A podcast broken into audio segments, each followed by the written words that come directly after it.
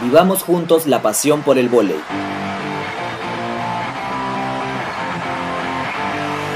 Esta es una nueva edición del Live de Vive Voley. Muy buenas noches, bienvenidos a esta nueva edición del Live de Vive Voley, una edición especial con dos invitadas en el Día del Periodista. Voy a dar primero la bienvenida a Carolina Romero, que desde México se conecta con nosotros para esta nueva edición. Hola, Hola ¿cómo estás? Hola, ¿cómo estás tú? Yo muy bien aquí. ¿Cómo están todos? Hoy tenemos una edición especial, estoy muy feliz porque son amigas que el volei nos ha dado y que ya lleva tiempo que no, no hablamos, ¿no? Sí, realmente es importante poder conversar con, con diferentes eh, personas, ¿no? que manejan tanto el tema deportivo, gente que conocemos tantos años y hace este encuentro algo muy especial. Creo que, que era una bonita oportunidad para cerrar este blog que denominamos Voces al Mando, para también tener una visión distinta. Eh, Linda había invitado a los fans que la semana pasada estuvieron comentando activamente en redes sociales, no se pudo dar, entonces eh, decidimos invitar a, estas dos chicas, a estas dos periodistas eh, importantes en cada uno de sus medios para conversar. Pero antes de hablar con ellas, tenemos la noticia del día, ¿no? La primera noticia del día que queremos compartir es una noticia del PoliP, que es un portal que habíamos invitado a, con nosotros. Y justamente el PoliP, en la noticia de hoy, ha tenido que el voleibol en la etapa final de la liga intermedia se jugará en diciembre. Es una noticia que ya ha sido confirmada, que hay un eh, documento circular que ya tiene los equipos. Hay todo un drama realmente con el equipo de Arequipa, Faraday, con la federación. Tienen una serie de cartas unos contra otros. Er, hoy día hay una entrevista que, también estamos pendientes. Entonces, es algo muy extraño porque tampoco se define cómo va a ser el ascenso, porque si la federación no entiende, por más que eh, el equipo Sport Real o Cristal, finalmente, que es el nombre que tiene, este equipo no ha perdido la categoría. O sea, este equipo estaba octavo en la tabla y solo perder la categoría, cuando se cierra el calendario, este equipo sigue perteneciendo a la federación. Solo perderá la categoría en la próxima edición, porque no hay ni siquiera un documento como la UCB, Carolina. Sí, la verdad es que está como muy incierto, ¿no? Y como dices, también todo el drama de Paraday con la federación, cartas casi notariales, este, que se retracten y todo, mucho drama, la verdad. sí, en, verdad, en verdad esa es la palabra, mucho drama. Yo creo que la federación ha pecado de comunicar mal.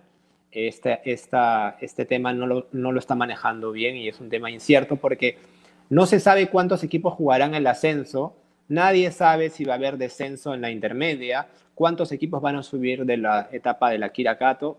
Totalmente un desorden, pero para que vean más de esta información, los invitamos a visitar el PoliPE, el portal polideportivo a nivel nacional, creo que el portal pionero en este área. Y la segunda noticia del día que queremos compartir es una noticia especial que trabajaron nuestros amigos de Sobre la Net donde hablan cómo funciona el proceso electoral en la Federación Peruana de Vole. Creemos que es importante porque eh, se habla mucho y nadie dice realmente cómo funciona el proceso electoral. Entonces, la gente sobre la NET, que hoy los tenemos como invitados, ha explicado cómo funciona el proceso, qué etapa tiene cada fecha, cuántos son los plazos, cuándo es el último día para postular, cómo se conforma el comité electoral, y actualmente, por más que tengamos cuatro nombres dando vueltas, como bien dicen ellos, no hay aún un candidato a la presidencia de la Federación de Voley. Hay tentativas de candidatura. ¿Por qué? Porque hasta ahora, como no hay comité electoral, nadie se ha inscrito. Claro, nunca habíamos visto tanta, tantos postulantes.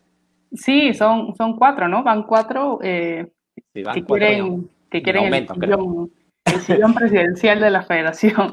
Pero bueno, como dicen nuestros amigos de sobre, de sobre la net, pues todavía no está nada definido, pueden haber tachas incluso, entonces se tienen que analizar muchos documentos y, y todavía no está completamente definido que son candidatos.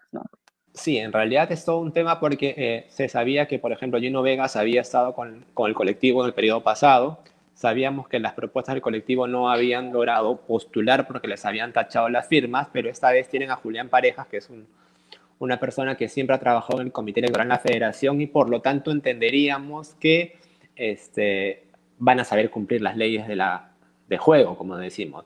Pero nada, los invitamos a visitar sobre la net. Eh, ellos eh, tienen una página web y tienen todas las redes sociales, toda la gente, la comunidad del vóley, como ellos señalan, los conocen, pero hoy día quisimos compartir dos notas de ellos. Y nada, este, como lo habíamos comentado, queremos darle la bienvenida a nuestras dos invitadas especiales el día de hoy. Margarita Rivera, periodista fundadora de El Poli PE, y Raquel Catalina, ella es una periodista especializada en voleibol, ha trabajado en diversos medios de comunicación. Bienvenida, Margarita. Hello, muchachos, ¿cómo están? Qué gusto de verlos. Qué gusto ver a Caru después de cuánto tiempo. Sobre todo verla tan bien. Y a Raquel, que tampoco, bueno, Raquel nos hemos visto un poco más seguido, pero también con todo este sistema y un poco de las cosas que ocurrieron el año pasado, eh, no, no, no nos hemos visto tan seguido. Así que para mí es una oportunidad muy bonita de poder reencontrarnos con las chicas, contigo, Nano, y además de decirles feliz día, chicas. Hoy día es el Día del Periodista, ustedes lo dijeron al inicio del programa y quiero sumarme al saludo eh, para todos, para todos los, los, que ejercen esta maravillosa profesión tan eh, complicada y tan apasionante a la vez. Raquel, bienvenida, un gusto tenerte. Realmente me escapé, muchas veces tuve la, la invitación para estar con ustedes, pero yo estaba realmente en semanas muy, muy complicadas y realmente para mí es un gusto eh, poder tener aquí, ¿no? Yo creo que el trabajo que tú has hecho durante los últimos años, especializado en voleibol, tanto en la radio, con Pepe Troncón, con la página, con todas estas ideas nuevas, como los programas especiales sobre la Liga Rusa, por ejemplo, hacen indudablemente que tu trabajo cada día siga creciendo. Bienvenida a Vive. Gracias, Nano, eh, por tus palabras. Muchas gracias por el saludo por el Día del Periodista. Saludos para todos ustedes también, para Caru, para Margarita y para Nano, eh, y para todos los periodistas que nos están viendo. Eh, muchas gracias. Es cierto, Margarita, hace mucho tiempo que, no te veía. Eh, no hemos tenido la, dicha de encontrarnos en el campo hace bastante tiempo, pero bueno, al menos nos encontramos por aquí. Y bueno, con Caro y con Nanos eh, sí he tenido un poco más de contacto por las redes. y nada, sí es cierto, Nano, te has escapado muchas veces del programa, pero ya llegarás. pero, no, ya prometo ir cuando diga. Prometo ir cuando, Yesenia Seda, feliz día, gracias Yesenia por tus saludos. Este, te recordamos con, cariño, bueno, te esperamos ver pronto a la gente de Vole 360 también que se ha conectado eh, y saluda por el Día Periodista. Bueno, yo creo que eh, la idea de este, ahí está Tony también, en verdad estamos como una familia, como, este, como Caro decía, nos conocemos todos en este mundo y yo creo que es importante, eh, cuando con Caro hablamos de hacer esos programas en vivo, la idea más allá de buscar la primicia o saber una noticia antes era analizar el momento que vive el vole peruano. Creemos que personalmente, y lo, se lo puedo decir a quien quiera hablar conmigo este tema, creo que nunca tan bajo hemos caído en el nivel de desorganización, no solo a nivel deportivo, si bien es cierto el, el masculino ha hecho un trabajo un poco más serio, pero todo lo demás administrativamente, económicamente, financieramente está mal. Está mal y no hay otra manera que decirlo, está mal. Hemos hablado, eh, bueno, yo desde el Congreso tuve la oportunidad de hablar con muchas federaciones deportivas y nunca el voleibol tuvo tanto dinero para no hacer tan poco. Creo que realmente estos temas, la salida de Paco, que puede estar gente de acuerdo o no, eh, no funciona. Así no, así no va a funcionar esto. Entonces, nuestra idea un poco es conversar de, lo, de, estas entrevistas que tuvimos, ojalá que las hayan podido ver. Pero nada, yo tengo, Raquel, para ti una pregunta, que es, eh, ¿cómo defines tú el momento que vive el voleibol peruano? yo creo que es catastrófico. o sea, la, primera palabra que, se me viene a la mente es catastrófico. Yo, eh, si no es cierto, creo que soy joven eh, todavía en la, la, materia. Yo recuerdo a partir del periodo de Vertis, ¿no? Eh, más atrás, recuerdo por las historias que me contaba Pepe, ¿no? Pero nunca lo viví. y creo que de todos estos años siempre han habido problemas, siempre han habido denuncias, reclamos, que faltaba plata, en fin, una serie de cosas pero nunca tantas cosas juntas. Es como si todos se hubieran puesto, todos los problemas hubieran dicho, bueno, vamos a juntarnos todos en el momento de Pilar. y todos llegaron, ¿no? O sea, problemas por el femenino, las categorías bases, económicos, eh, abandono de, los dirigentes también, ¿no? De los directivos que han abandonado sus puestos eh, porque no hay una renuncia formal, digamos, ¿no? Ante las ligas. Entonces, es realmente, yo creo que todo se ha salido de control. Eso es lo, que pienso. Sí, yo creo que esa es Margarita. Cuéntanos un poco. Este, Raquel hablaba muy bien que ella recuerda desde Vertis y justo es el punto que vamos a analizar en adelante, o sea, Vertis. Tú, este, ¿cómo, ¿cómo definirías este momento que vive el voleibol peruano? Pues coincidimos, creo todos, ¿no? Creo que no hay vuelta que darle. Además, es tan visible el, mal momento que vive el voleibol peruano que creo que no hay otro calificativo que, desastre, ¿no? O sea, es una. Ya lo dijiste tú hace un rato, es la etapa, creo, más baja, o, no quiero decir esa bendita, esa horrible frase de tocó fondo, pero creo que es una, una de las etapas en la que más. Em, más abajo está el voleibol. No, no hay un voleibol realmente visible como era antes, ¿no? Yo sí soy bastante más ah, antigua que todos ustedes y he podido vivir la, la, época dorada del voleibol nacional. Y no solamente me refiero a Seúl 88, que es lo que todo el mundo menciona, sino una serie de, de, épocas, ¿no? Posteriores incluso a Seúl, eh, los sudamericanos, eh, las participaciones en los mundiales. Recordemos que después de Seúl todavía se tuvo una muy buena participación en los siguientes Juegos Olímpicos y además en los mundiales llegamos a estar en, uno, en un cuarto puesto que, otros dirán, ah, que es un cuarto puesto. No, o sea, para el voleibol peruano estar en un cuarto puesto del mundo pues era importantísimo, ¿no? Por todo lo que, lo que significaba entrenar antes aquí. Y, pero nunca hemos visto lo que, lo que está sucediendo ahora, ¿no? Y no, no, no quiero echarle la culpa de repente a la cabeza o ir en contra de repente de mencionar a, Pilar porque es la actual presidenta, sino el sistema en sí del voleibol ha ido de menos a menos y recontra menos, que es lo que vimos ahora. O sea, no tenemos claro qué es lo que va a pasar. Encima se, se, coló esta maldita pandemia que terminó ya de, de, hundir todo lo que ya se estaba haciendo mal anteriormente. Y esto sucede precisamente por el tema de la desorganización. O sea, se metió muchísima gente a pretender legislar sobre el voleibol, a pretender em, ordenarlo, entre comillas, y lo que realmente se hizo fue eh, desarticularlo totalmente, totalmente. La tacha, perdón, la, sanción contra, contra Diana, que fue la última presidenta elegida, eh, desató todo lo, lo, que ya estaba mal hecho anteriormente. O sea, no tan, no sé, no sé si decir, no sé si está bien dicho que lo, que estaba mal hecho anteriormente, pero sí aquello que se estaba, em, que no se estaba trabajando bien. Y no se ha logrado organizar eh, el tema de la directiva, que es un, una incógnita. Yo la verdad a veces me, pregunto quién está por acá, quién está por allá, quién, dónde está el vicepresidente, eh, si es que el vicepresidente no lo hay, eh, los vocales y todo lo que tiene que, intervenir en una junta directiva. Y eso se traduce, obviamente, en los resultados. En los resultados y en una nueva, eh, para mí es un error. Lo he considerado desde hace tiempo y creo que Nano y Karu, con los que más hemos conversado en su momento, se los he dicho. Cambiar 20.000 entrenadores en tan poco tiempo no nos va a llevar a nada no nos va a llevar a nada, porque definitivamente eh, no hay una coherencia como equipo, y eso me refiero al, al, selección, a la selección eh, femenina, que, es la que más, este, más llama la atención y la que más se conoce. Pero si hacemos tantos cambios tan constantes, difícilmente podemos esperar que se forme un equipo con miras a futuro y que adopte un estilo o una eh, particularidad que le permita irse desarrollando a medida que va pasando el tiempo. En lugar de ir, de avanzar, que se, veía un cierto avance hace un par de gestiones, hemos ido hacia abajo, ¿no? Y seguimos yendo más abajo, más abajo. Es que por eso, Margarita, cuando tú decías que tocamos fondo, nos sorprendemos que cada vez hay un fondo más abajo. O sea, es una maleta de fondo, o sea, es una maleta sin fondo que se va hundiendo y se va hundiendo y se va hundiendo y sigue cayendo, cayendo, cayendo, cayendo. O sea, en, los últimos, en los últimos tres años hemos tocado fondo como diez veces.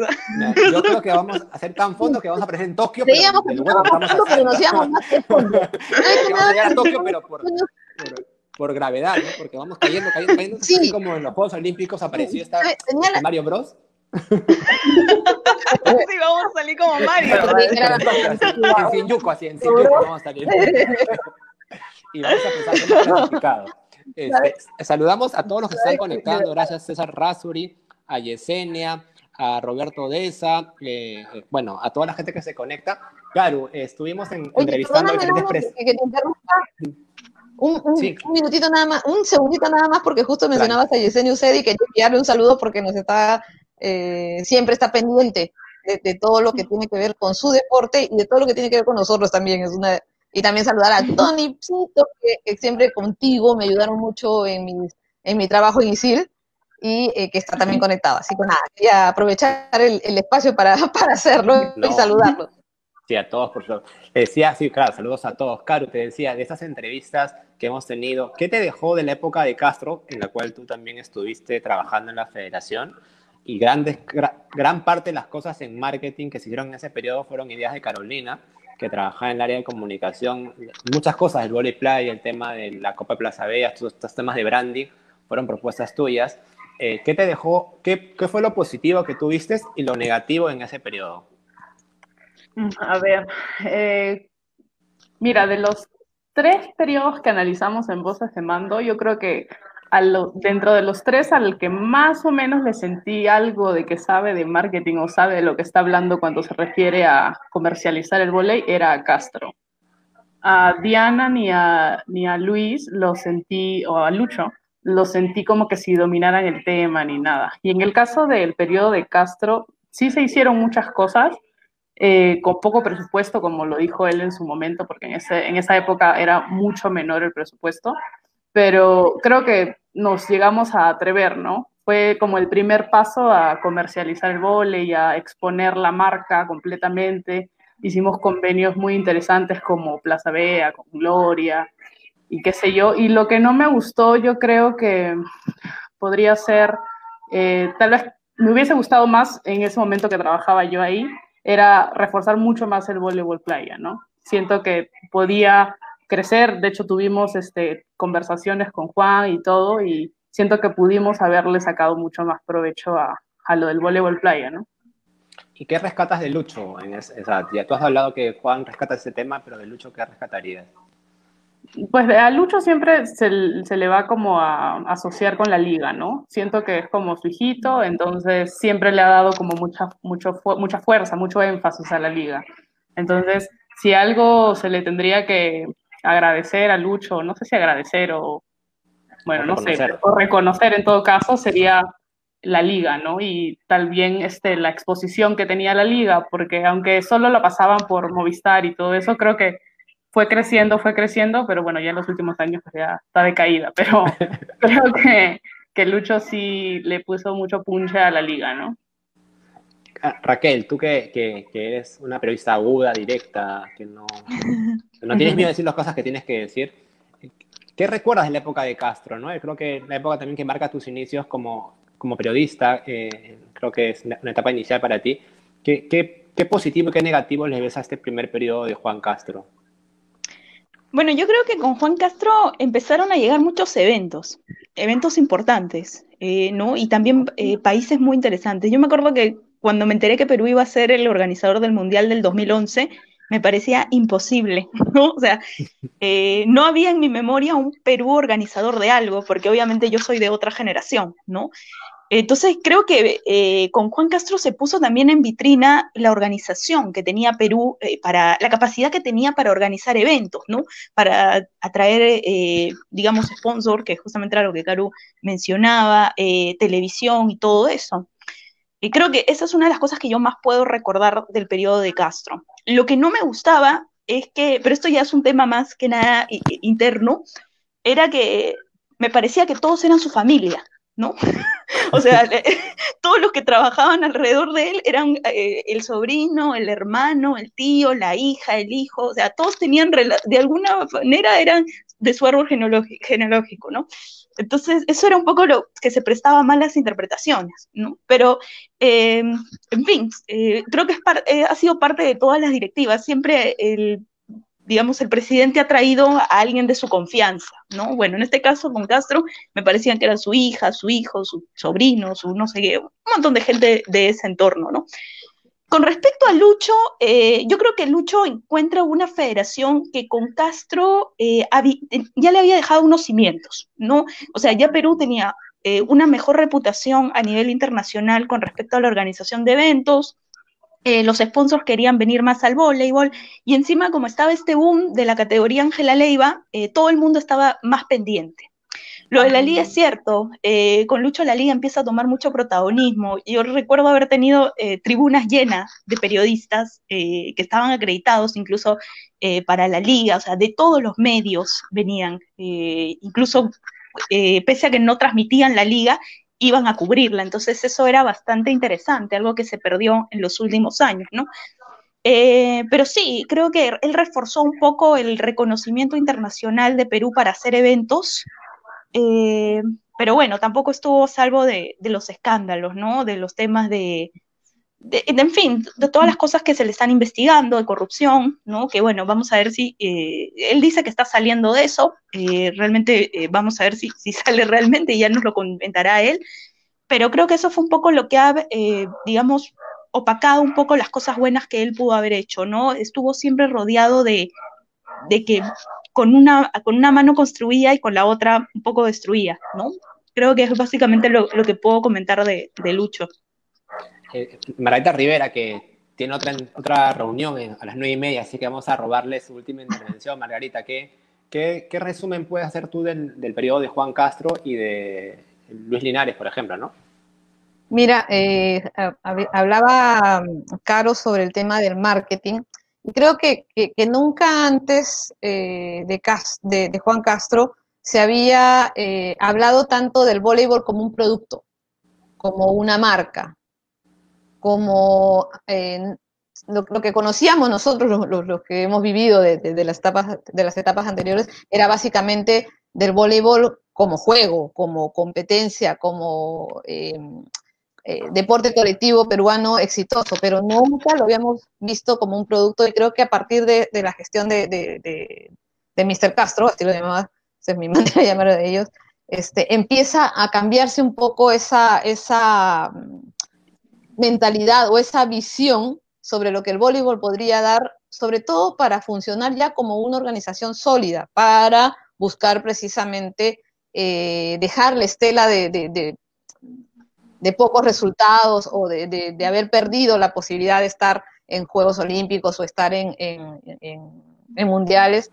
Y eh, creo que, eso, eso fue importante en su momento. Em, lo malo es que no se, no se siguió eso, o sea, creo que empezó, tuvo más o menos la visión, colocó al voleibol eh, en, los medios, eh, eh, logrando el interés no solamente de la afición, sino también de, quienes que podían este, pasar el voleibol femenino, ¿no? Pero faltaba más, o sea, el, globo no se logró, no se logró fusionar a esta idea en su etapa creo que de alguna manera recoge Lucho Linares, porque durante esa gestión creo que es la etapa en la que más se ve voleibol, en, no solamente en el país, sino fuera del país.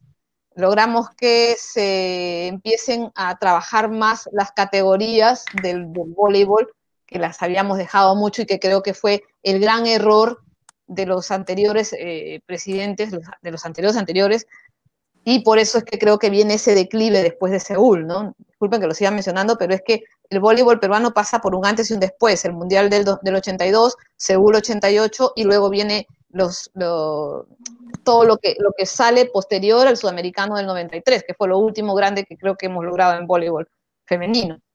Y, eso, me pareció positivo, ¿no? El hecho de, poder empezar a, a, trabajar el voleibol desde las categorías, desde las bases. El problema fue que también se, en, su gestión, y creo que, ha, seguido, se quedó en un frasquito, ¿no? La idea estaba bien, ya trabajar con las divisiones menores en función de lo que iba a ser el éxito posterior con las mayores, pero no siguieron trabajando más atrás. Entonces, era, era común ver a niñas que, que estaban en, la selección infantil o, juvenil y luego en el mismo año estar en la selección de mayores y en el mismo año estar en la, en la selección eh, eh, sub-18, sub-20, sub-25, sub-30, sub etcétera. Entonces, eso para mí ha sido grave porque ha sido lo que ha, de alguna manera, ha eh, frenado el, verdadero desarrollo del voleibol desde sus bases hasta lo que es eh, la, principal selección de voleibol, de voleibol femenino. Si me preguntas qué otras cosas puedo destacar, creo que ha sido, se ha dado el paso para los otros elementos del voleibol o las otras disciplinas que hay en el voleibol. Por fin se, se, le dio un poquito de ojo, de, se miró un poquito hacia lo que era el voleibol masculino, que creo que es, ese es el, lado del voleibol peruano que sí está agarrando cierto, cierto, cierto lanzamiento, cierto empuje, pero si no continuamos con, la, con el trabajo desde bases, pues vamos a, correr el mismo riesgo que corrimos con, con, las, con las chicas, ¿no?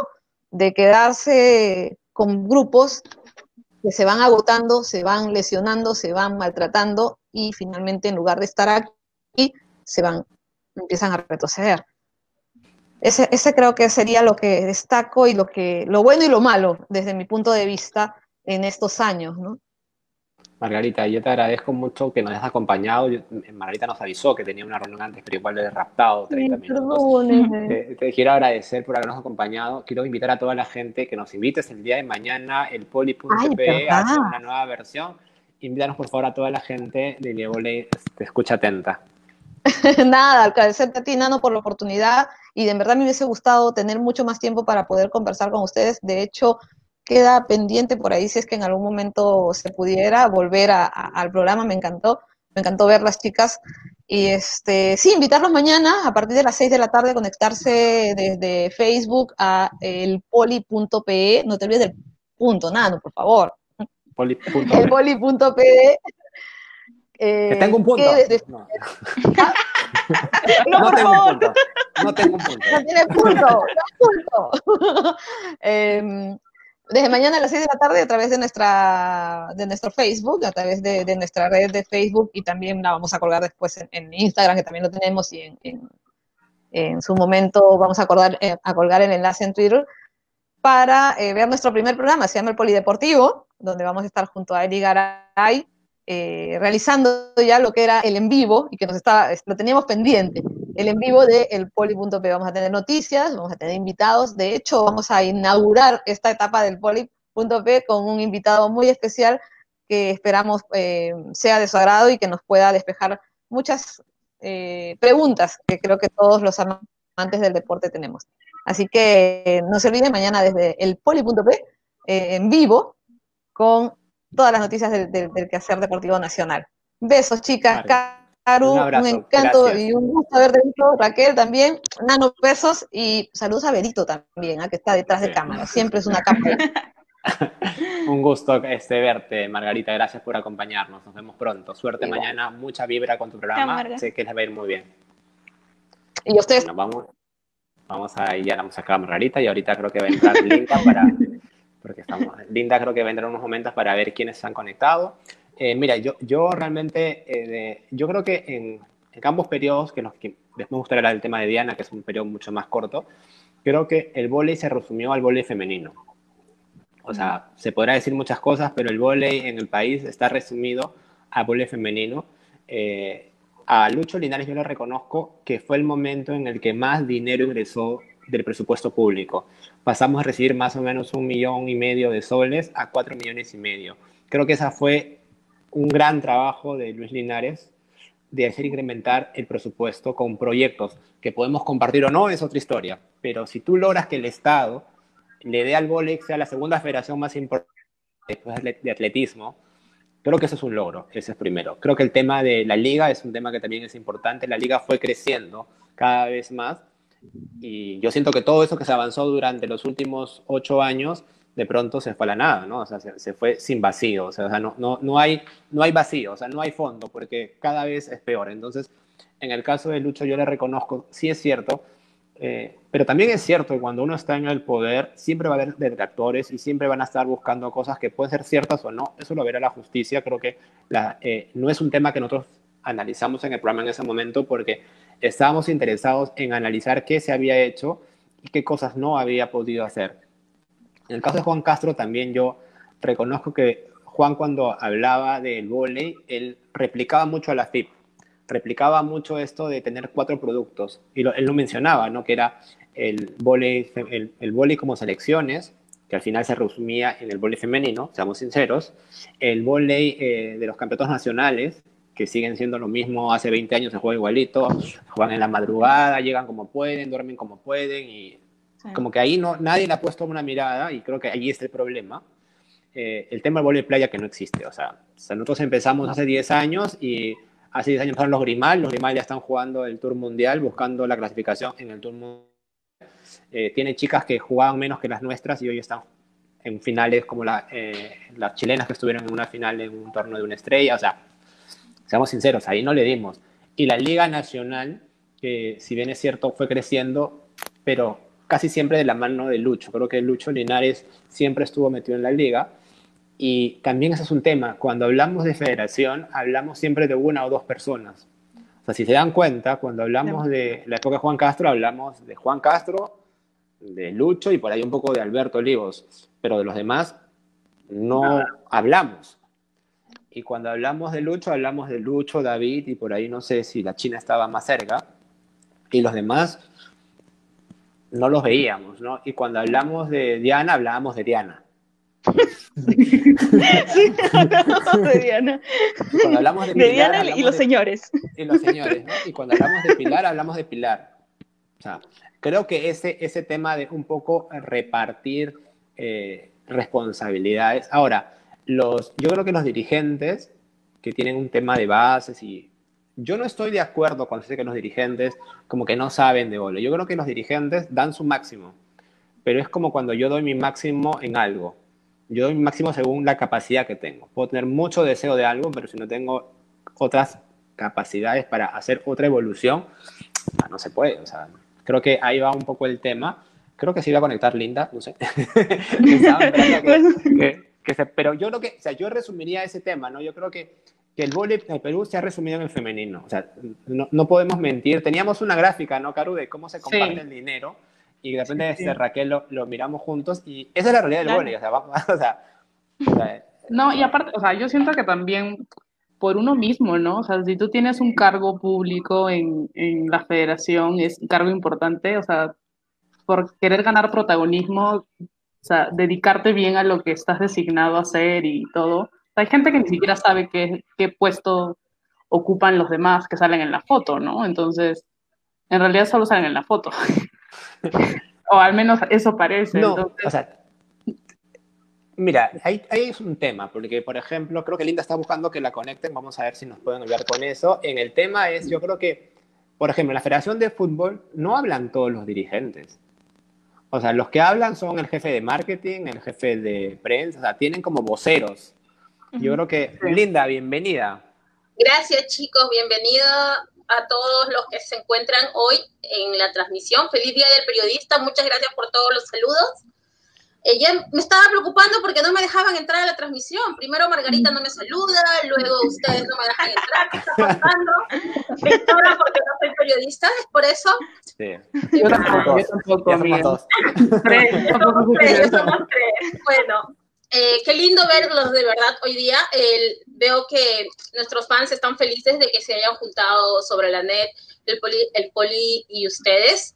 Eh, nos pregunta Jorge Alberto González, ¿qué días están ustedes como programa? ¿Los jueves? La gente está un poco confundida, creo, por, lo, por la transmisión especial que tuvimos el lunes. Ustedes, nosotros, ellos. nosotros, nosotros, todos, todos estamos confundidos, pero así estamos, estamos 24-7 para hablar de volei y compartir nuestra pasión. Nosotros eh, Pablo, tenemos un programa, a ver, tenemos dime, un programa, Los jue, tenemos un programa los jueves, y la idea es, los jueves tenemos programa siempre a las 9 de la noche, sin embargo, porque como estamos buscando mantener la esencia del vivo, los horarios van a cambiar según el entrevistado. No todos los entrenadores tienen el mismo uso horario, por eso hicimos con Luca un especial el día lunes. Y la próxima semana vamos a tener horario 8 pm porque va a estar Luis Omar con nosotros y le hemos bajado la hora para que no, para que no se maneje. No se maneje. sí. Como con Diana. Con la transmisión de Diana, él estuvo hasta el último minuto con nosotros. No, es sacrificado Luis Omar, ¿eh? Se sacrifica. Sí. Él no, no, se despega de Perú. Eh, sí. Pablo Olivas Rafael nos recuerda que este sábado existe una charla del profesor Castillo. Sí, ah, bueno, tenemos, eh, nosotros, bueno, estamos apoyando a Pablo Oliva, que tiene unas, este, Raquel, tiene unas charlas que me parece interesante porque convoca a diferentes entrenadores, es una plataforma gratuita para que los entrenadores se vayan capacitando. Hemos reclamado tanto la capacitación entre los entrenadores y este, ha estado muchos argentinos, han estado silvestres, ha estado mucha gente interesante realmente. Y esta semana, el día sábado, va a estar eh, el profesor Castillo, ¿no? Del Tupac, eh, hablando sobre la escuela, de la escuela a la alta competencia. Entonces es una charla gratuita que se puede inscribir los días sábados son, y son completamente gratuitas. Los enlaces van a estar en nuestra página web. Gracias, Pablo, por, por recordarnos esta transmisión. Eh, ¿Alguna pregunta más linda? Sí, hay varias preguntas, pero también quiero leer un poco los comentarios, ya que hoy estamos como que... Raquel conteste ahora las preguntas, que Raquel conteste las preguntas. Raquel, hay una pregunta, no, hay un comentario para ti. Jorge Alberto González nos dice que es tu fan desde la época de don Pepe Troncón. ¿Qué nos tienes que contar? ¿qué, era, ¿Qué era Pepe Troncón para ti, Raquel? Yo creo que, que realmente mi vida en el periodismo inicia con Pepe. O sea, en el periodismo de voleibol inicia con Pepe, porque yo siento que antes vivía, era más fanática que periodista, ¿no? Eh, con Pepe yo empecé a entender muchas cosas, él me explicaba eh, temas que muchas veces se dejan de lado, ¿no? El tema dirigencial, me, decía, me contó un poco, me contaba un poco, no, me contaba todo el día la historia, me, decía nombres, eh, todas las cosas que él había hecho, y yo solo lo miraba y decía, por Dios, ¿cuánto me falta? Pepe sí, se conocía a todo el mundo, era amigo de Lloreda, hablaba con Cristóbal Marte, o sea, e-, era un tipo que de verdad siempre estaba muy, muy en todo y muy capaz, muy inteligente. Eh, además que me enseñó eh, algo que, que, realmente yo hasta ahora intento pregonar, ¿no? Que es, no puedes vivir del vóley, no, no hay la posibilidad de vivir del vóley en, digamos, en este momento en nuestro país. O sea, no se puede. O sea, tú puedes vivir de tu profesión, pero el voleibol es, es para servir. Y es lo que yo intento de, hacer, ¿no? O sea, muchos me dicen eh, que hay que hacerlo sobre la net más lucrativo, más esto. Y yo no quiero hacerlo porque no era la visión de Pepe. La visión de Pepe no era hacer sobre la net tan lucrativo y vivir de eso, ¿no? Eh, yo creo que, cuando uno hace esas cosas pierde un poco el, rumbo, ¿no? Se empieza a guiar un poco más por lo que vende. Y, no quiero caer en eso, porque siento que ahí sí lo estaría traicionando de verdad, ¿no? Eh, pese a, todo, a que a veces pensábamos distinto, él siempre respetó mucho eh, lo que yo pensaba y cómo era, cómo era el, estilo que yo tenía.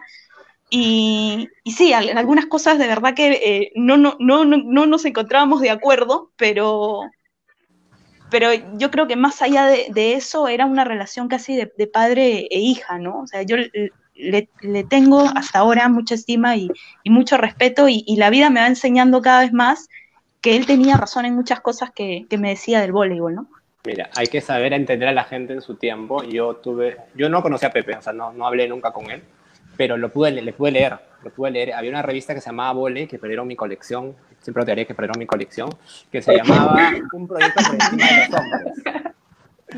Este, y era un proyecto que hablaba mucho del tema de cómo debía transformarse el vole. Eh, y también leí una columna suya que se llamaba El Milagro Argentino, ¿no? de cómo Argentina fue poco a poco construyendo las derrotas de Perú, y que hasta el año 1991 finalmente nos ganan en la categoría juvenil en Ururo. Entonces, es, eso es lo que yo recuerdo de Pepe. Y ahora que tú has hablado de gente que se dedica al vóley, yo quería aprovechar este momento, eh, con el permiso de todos, de, eh, ha fallecido Carmona, y a la gente lo relacionará a, a, él desde otro ámbito, ¿no? Pero yo lo recuerdo mucho con el vóley lo recuerdo porque cuando hablan de la federación, de todo este tema de marketing, la federación no estaba preparada para lo que recibía. O sea, si alguien quiere decir que estábamos listos, desde mi punto de vista, no estábamos listos para recibir la plata que recibíamos, ni para tener televisión, ni para tener patrocinadores. Porque la gente que negociaba no teníamos esa capacidad. Yo he estado sentado en negociaciones y he aprendido sobre la marcha.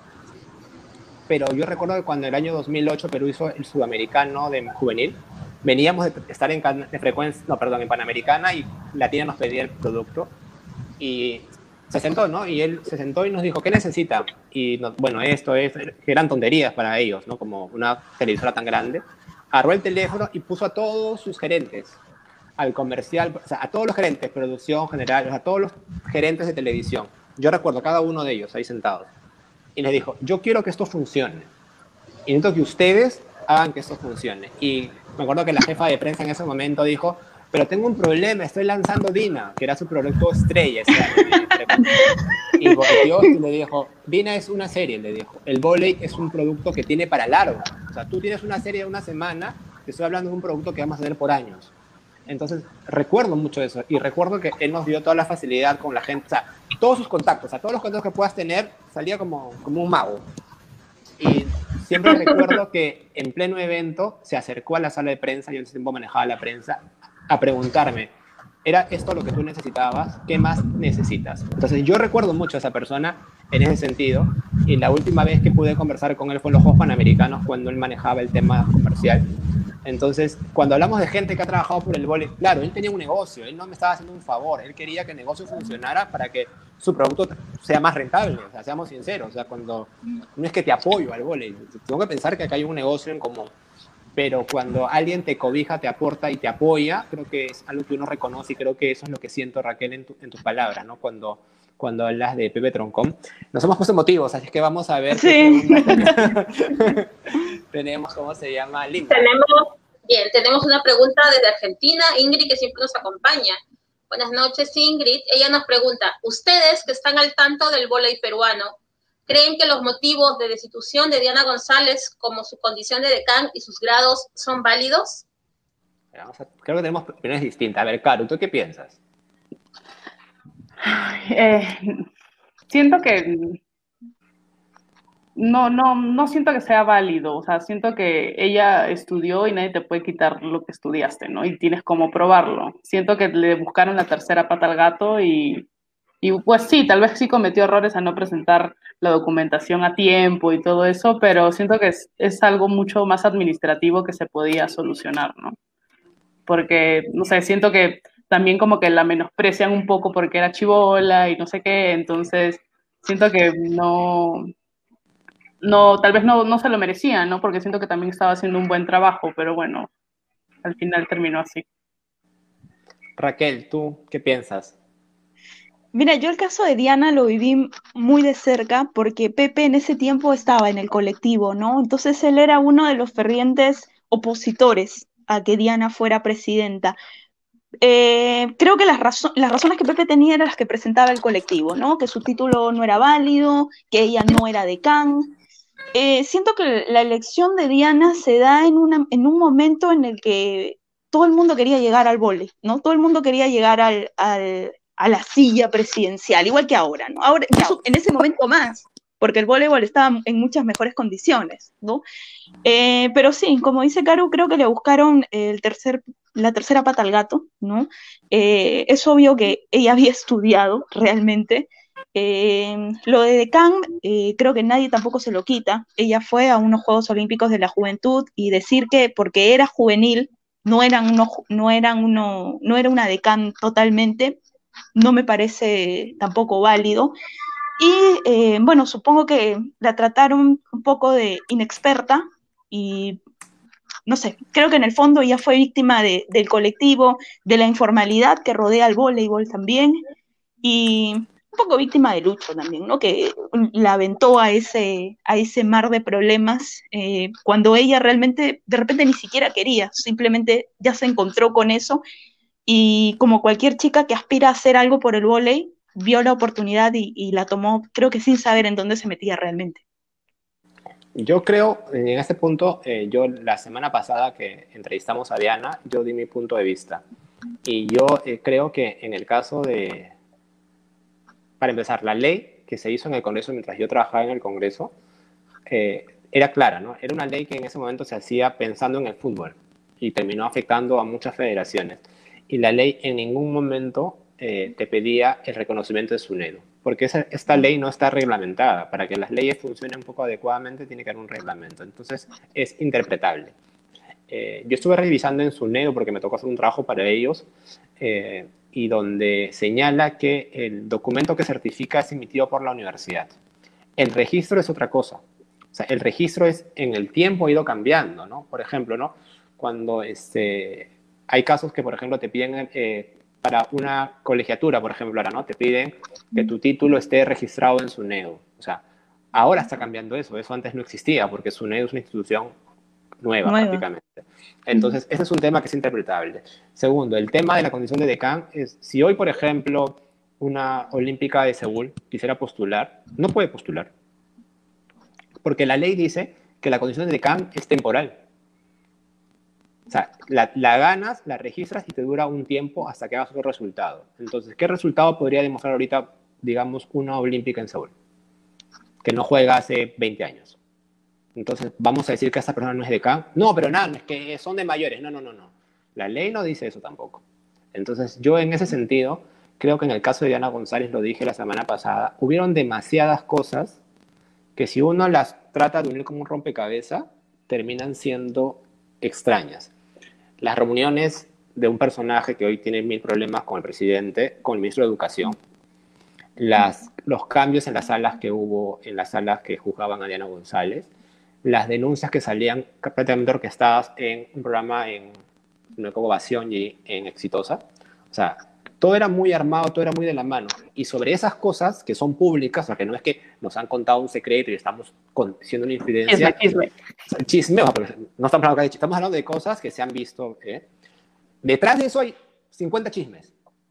Que se reunieron, que comieron, que se fueron a la casa de fulano y entonces este, después salió un entrenador de ahí, después sacaron otro entrenador. Que, o sea, esos chismes que no hablamos, si fueran verdad, finalmente dirían que lo que Lucho habla cuando dejó saber a que no, había colusión, o sea, cuando, cuando, cuando hablamos de que no importaba si fuera o no fuera, había que bajarse porque el proceso electoral eh, señalan que estaba viciado, tal vez, no lo sé, pero yo creo que más allá de eso, o sea, porque yo no lo he analizado, no analicé el proceso electoral, yo he analizado la parte final del castigo, creo que en el caso de Diana González hubo un énfasis especial y no sé si alguien asume esa responsabilidad, ¿no? Porque creo que si Diana se hubiese quedado, no estaríamos tan mal.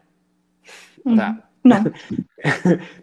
o sea, no quiero ser brujo, pues, eh, no sé, pues lectores del pasado. Creo que, y yo no digo que estemos mal porque los de las señores de la federación sean, este, estén buscando un lucro, se estén llevando el dinero. Yo no estoy acusando eso.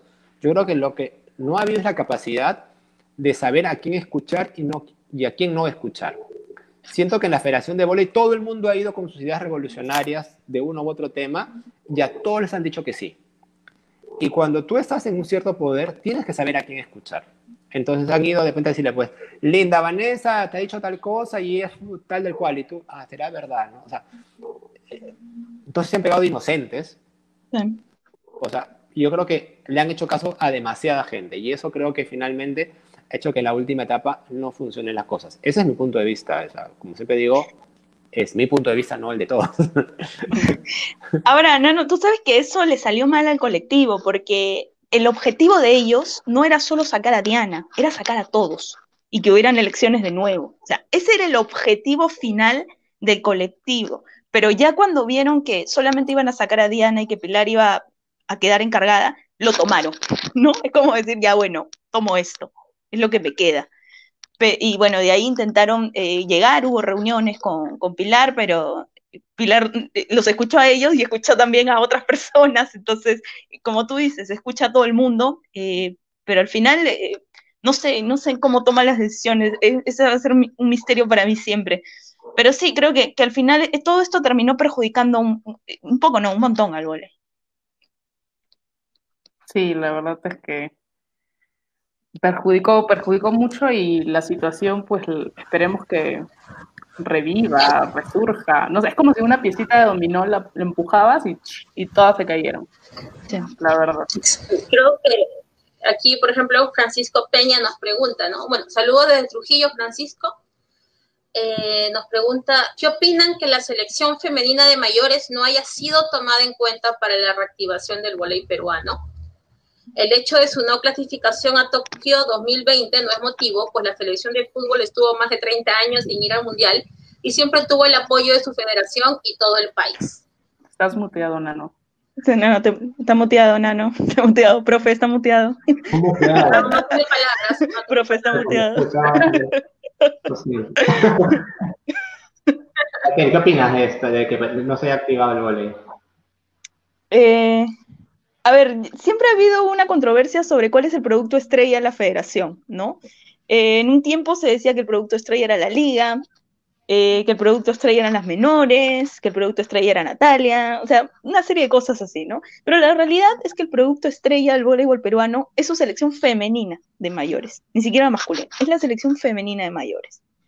Y realmente, bueno, si, el, si para parar a la selección mayor has usado excusa que no se clasificó a Tokio 2020, estás haciendo todo mal desde un inicio porque al contrario, esa debería ser la principal motivación. O sea, no clasificamos a Tokio, entonces tenemos que entrenar más porque en cuatro años, menos de cuatro años, vamos a afrontar la clasificación para París 2024. Y ya no es momento de quedarnos fuera de nuevo. O sea, ya cuánto tiempo nos estamos quedando fuera de los Juegos Olímpicos. Cuba está quedándose fuera hace mucho tiempo, desde Londres 2012 me parece que no va, y está trabajando para poder llegar a París. Y ellos la tienen más difícil que nosotros, porque ahí tienen a Puerto Rico, tienen a Dominicana, tienen a Canadá que está empezando a trabajar muy bien. Y si Estados Unidos le va mal, también tienen a Estados Unidos porque ya no va a clasificar en World Cup, va a tener que ir a Norseca. ¿no? Entonces, pese a que ellos tienen cuatro por delante de ellos ahorita, siguen trabajando, ¿no? Y nosotros, que solamente tenemos yo siempre digo que lo de Venezuela fue un lapsus, no lo voy a contar como que está por delante de nosotros, pero nosotros tenemos Argentina y Colombia que están por delante de nosotros, pero tampoco es tanta la distancia. Y no estamos trabajando. Colombia está trabajando. Eh, conversé con el profesor Rizola el lunes y me lo dijo, estoy trabajando con Colombia. O sea, la selección está trabajando realmente. Argentina está trabajando y, y Argentina no solo está trabajando mayor, está trabajando cantera. Entonces, realmente ellos están trabajando y nosotros, como no clasificamos y no tenemos nada este año, nos relajamos y encima sacamos al entrenador. Realmente uno puede estar de acuerdo o no con Paco, con lo que hizo, pero ¿cómo podemos juzgarlo si estuvo un año? y eso. Exacto. No, no me parece. Mira, yo, yo, creo que hay... Eh, yo no sé quién planifica o quién no planifica en la federación, porque si tú lees el protocolo, el protocolo dice que ellos buscan hacer ese torneo de reactivación de la liga de volei porque la competencia coayudará, es la palabra que hemos usado, coayudará al desarrollo de las selecciones nacionales para sus futuras competencias. Entonces después sale, salen a decir que la selección de mayores no entrena porque no tiene competencia y, este, y entrena la selección masculina. O sea, no sé si la selección masculina tiene competencia y la femenina, o sea, entonces, esa, yo no sé si mentira o tontería, porque no sé qué es, no sé es la intención de mentir, o, sea, lo repite el canal oficial y entonces tú te pones a pensar, oye, acá hay un discurso armado entre ellos, quieren defender algo que no se puede defender, porque es indefendible que la selección de mayores que se lleva el 40% de tu presupuesto, o sea, de esos 2.800.000, 1.400.000 prácticamente es para la selección de mayores, no lo estás utilizando. Entonces, si alguien no entiende que eso funciona así, no, no tiene que estar, desde mi punto de vista, hablando de gol. Entonces, yo creo que el principal error es sacar tu producto principal. Yo lo que en un momento comenté y discutí mucho ese tema, que las elecciones de base, o sea, si tú mañana no mandas a Perú a un sudamericano de menores, no pasa nada, nadie se muere. O sea, no pasa nada. O sea, si a las juveniles no las mandamos, no pasa nada. O sea, realmente no pasa nada porque hay competencias, por ejemplo, que Brasil no manda a su equipo. Hicimos el torneo infantil aquí, que perdimos con Chile, y no vino Brasil. Y Brasil nunca va a los infantiles. Y esa vez no vino Argentina. O sea, no vinieron. ¿Y pasó algo? pasó algo en estructura de goles, no pasó nada. Y en este caso, porque yo decía que los equipos de base no debían entrenar y los sigo sosteniendo? Es porque estas chicas no son independientes, son menores de edad se está pidiendo que los padres le ayuden a trasladarse para que no estén en, transporte público y todo este tema, todo, que es una novela que no sé si ya se solucionó. En cambio, las selección de mayores son chicas independientes, son mayores, algunas tienen carro. Entonces era menos posible la, o sea, no menos posible, ¿no? La el contagio, tú reduces la probabilidad de contagio. El contagio puede haber ahorita, tomamos una taza que alguien tocó y te das cuenta y no te la haces la mano y te das en la boca y te contagiaste. O sea, no, se, no te contagias por malo, por sucio, por descuidado, te contagias porque eso es un virus que está por todos lados. Entonces, tratas de reducir. Entonces, en mi, en mi punto de vista, yo no sé cómo han vendido el presupuesto al IPD. Segundo, no sé, porque no manejo el tema eh, comercial, a quién apuestan los, los patrocinadores. Porque en el caso, por ejemplo, cuando yo trabajaba estos temas, todos querían a mayores. Sí, obvio. Nadie quería, nadie le importaba el equipo masculino, nadie le importaba el voleibol, nada. No, gracias, te decía. Cuando nace el equipo de Ángel Aldeira, nosotros tratamos de vender el producto a Plaza Vega. Le llevamos un programa de trabajo. Un año antes teníamos las giras que ese equipo iba a hacer el año siguiente. Ya las teníamos pensadas, sabíamos sus competencias, pero si la federación no es capaz de entregarle un cronograma a, la televisión, y la televisión tiene que pelearse con la federación para que la federación le alcance el cronograma del año siguiente, si, el, si los anunciantes quieren ponerles indicadores de gestión para invertir o no invertir, y tú no puedes responder, estás equivocado. Por ejemplo, ¿qué hizo UNIC? UNIC, cuando vio que la cosa no funcionaba bien, puso una cláusula. Yo te voy a dar un bono por cada competencia que tú ganes. Mira, o creo que por, si clasificas al mundial, cuando si tú haces una competencia, clasificas al mundial, tienes tanto dinero más. Era lógico, porque sabían que la cosa no estaba bien. Entonces yo creo, claro, ¿cómo se debe manejar esos temas comerciales? Pues mira, eh, lo que hizo Nick es, una, buena, una buena idea, es un buen incentivo, eh, porque hace que te esfuerces más, ¿no? Como federación, porque pues vas a recibir ingresos. Ahora, yo creo que deberían de comercializar, es que lo hemos hablado tantas veces de los productos por separado pero también en conjunto. O sea, cada uno tiene que tener su personalidad, su medio, su mensaje, su forma de comunicarse, pero también debe de funcionar como uno, ¿no? Entonces, cuando uno va a vender a, una marca, un torneo o algo, tienes que tener ya planificado no solamente tus giras o, los torneos que, se vengan, sino también eh, al anunciante le interesa eh, si hay figuras, eh, si quién, es, quién lo entrena, qué tanta exposición tiene. Entonces, meter también toda la parte digital que siento que podría funcionar con el masculino, con Romay, por ejemplo, que ahora es influencer y esas cosas. Entonces, tienes que tratar de buscar eh, adaptarte y meter el mundo digital, meter eh, qué tanta llegada tienen tus jugadoras, qué, tan, qué tanto contenido puedes generar, ¿no? Porque como hablábamos con Nanos de unos días, hay tantas cosas que se pueden hacer en pandemia ahorita por, por el volei, por tu producto, estás en casa, tienes que generar contenido, es mucho más fácil generar contenido si es que, este, este, si es que están yendo a entrenar, pero bueno, las mayores no, entonces en realidad son, son muchas cosas que se podrían hacer, ¿no? Yo siento que lo que faltan son ganas, alguien que sepa hacerlo, porque eh, conversando con Nano, yo creo que el área de marketing de la federación y prensa no necesariamente tendrían que estar separadas, ¿no? Siento que el área de comunicación y marketing tiene que trabajar de la mano siempre.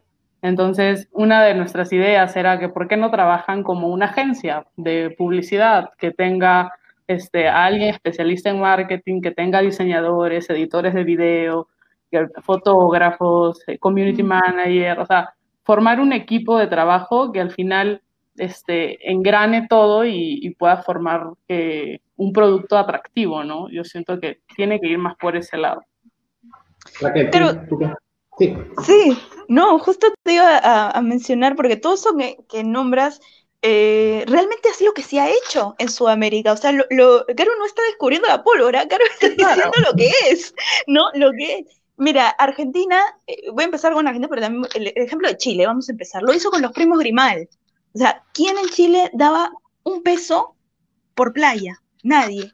Entonces, vendieron la imagen de los primos Grimal. Los primos, que además de ser chicos que eran buenos, eh, una vida sana, e, eran simpáticos, entonces eran presentables, ¿no? Era un producto que realmente Chile lo convirtió en estrella. Y Argentina hizo lo mismo con las pateras, ¿no? O sea, nadie conocía a la selección femenina de Argentina, que a cada rato perdía con Perú, no iba a ningún campeonato más que a la Copa Panamericana y los sudamericanos, y siempre opacada por el voleibol masculino.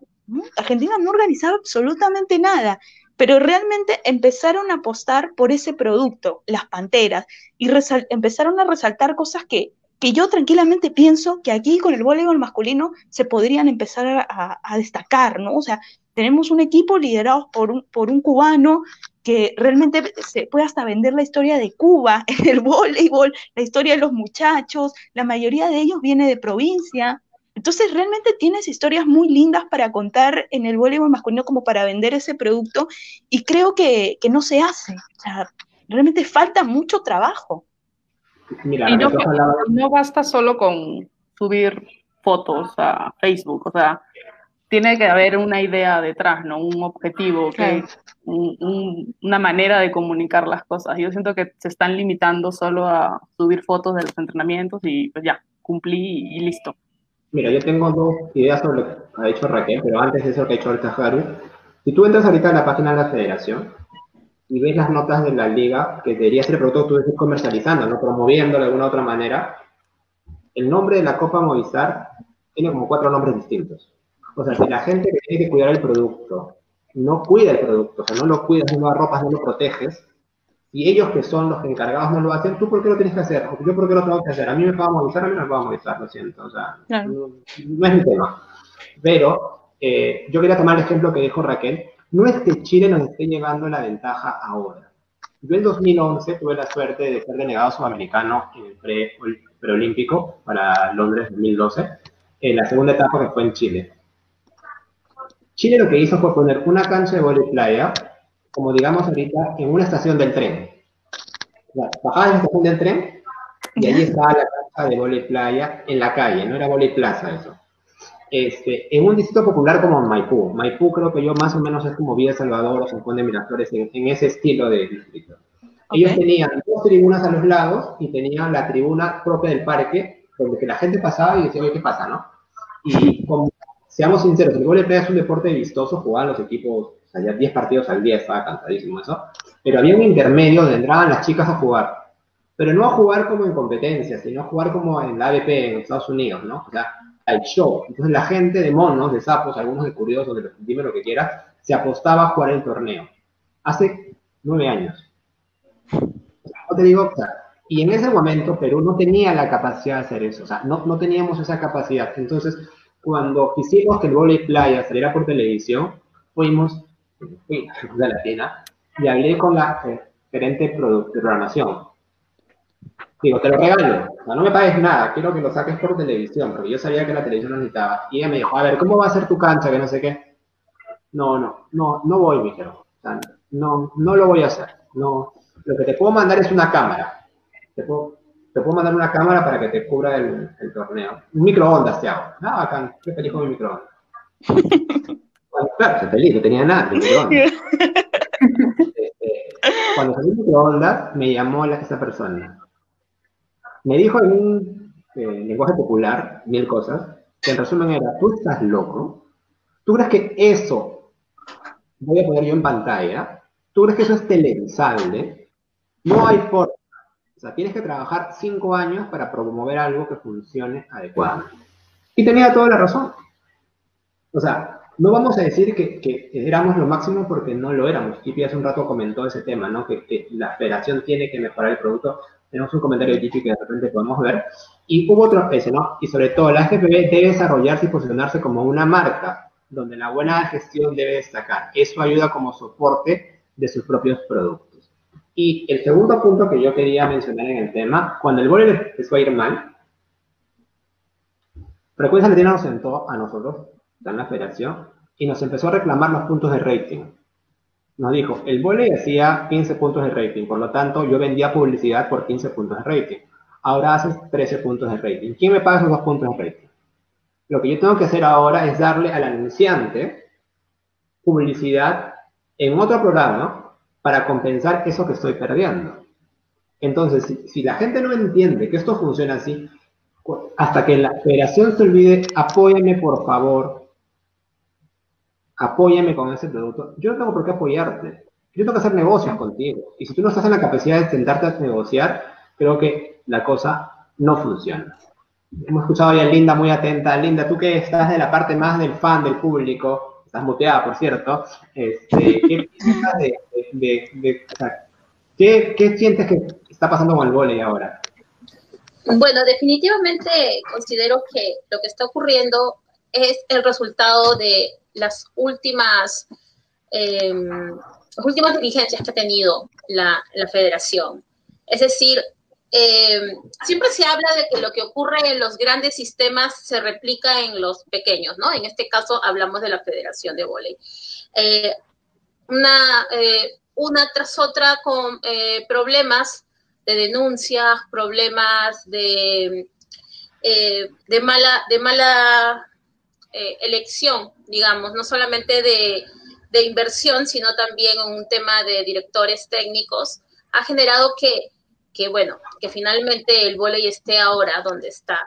Y muchos de los seguidores también se quejan de que la federación no lleva una correcta, un correcto marketing de, del trabajo que realizan o de la, del entrenamiento de, las chicas. Nos preguntan que, por ejemplo, ¿por qué eh, si, si eso es un pretexto para que las, las mayores no estén entrenando, por qué sí se le está dando apoyo a, otras, a, otras eh, selecciones? Lo que a mí me llama la atención, y creo que, es lo que siempre me, va a llamar la atención con respecto a, todos los sistemas que hay dentro de, este, digamos, de este país, ¿no? del país, es ¿Qué, es lo que ocurre realmente con los trabajos a largo plazo? ¿Por qué, no se, ¿Por qué no se piensa de esa manera? ¿Por qué solamente se está pensando en periodos cortos? ¿no? Es, eso realmente eh, deja, deja mucho que pensar. Hay una pregunta que, que me, ha, me, ha, me ha causado curiosidad y que se las quiero transmitir, que es de Stephanie Rodríguez, y creo que con esta nos vamos hasta medianoche. Dice, ¿cree la inocencia de Luis Linares? Son demasiadas denuncias y ya está castigado por una de ellas. Este, Raquel. Yo, yo primero.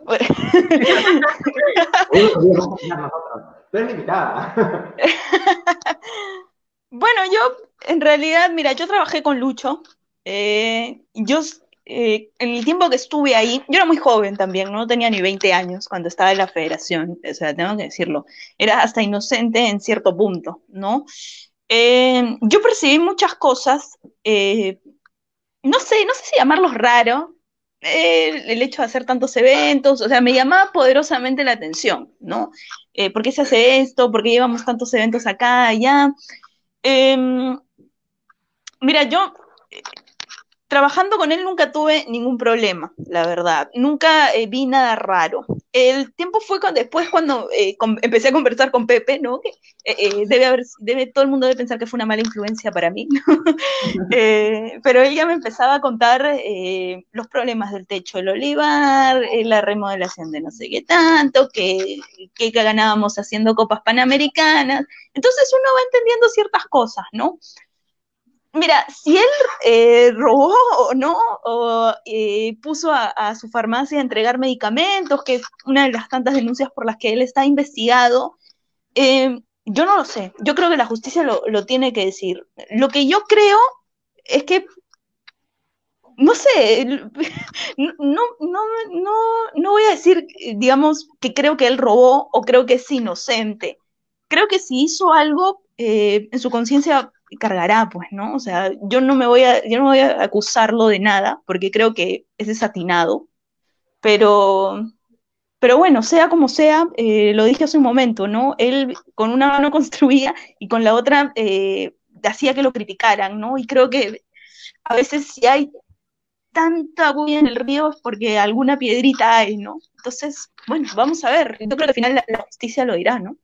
Mira, yo creo que en el tema, hay dos temas importantes que a Lucho le reconozco. Como reconozco el tema de crecer el presupuesto a nivel este, nacional o subvención pública.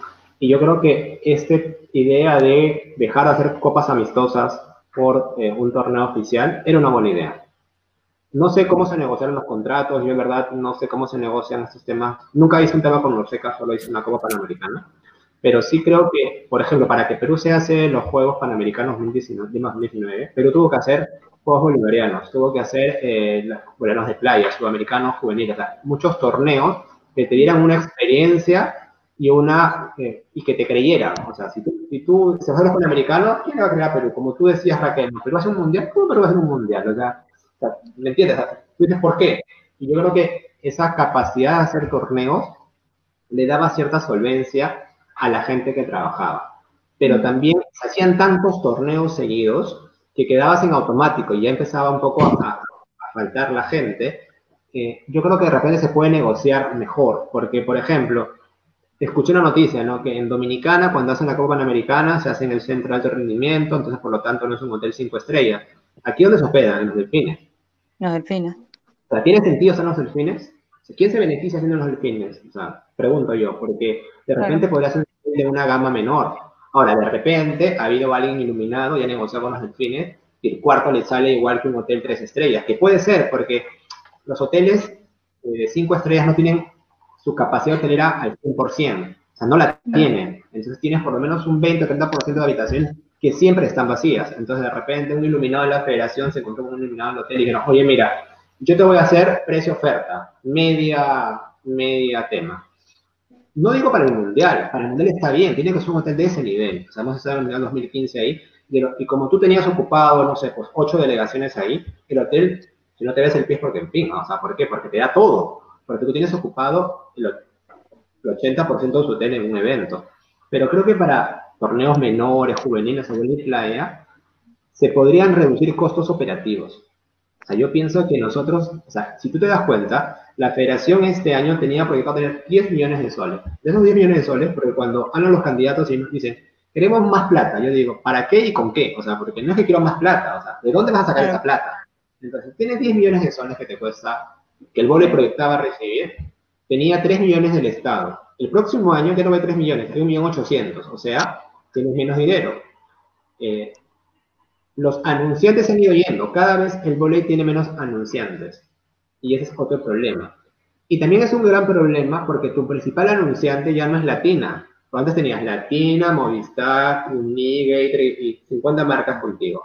Ahora tienes menos anunciantes, ya no tienes una televisora y tu principal anunciante, tú no sabes si los próximos años va a estar en el mercado peruano.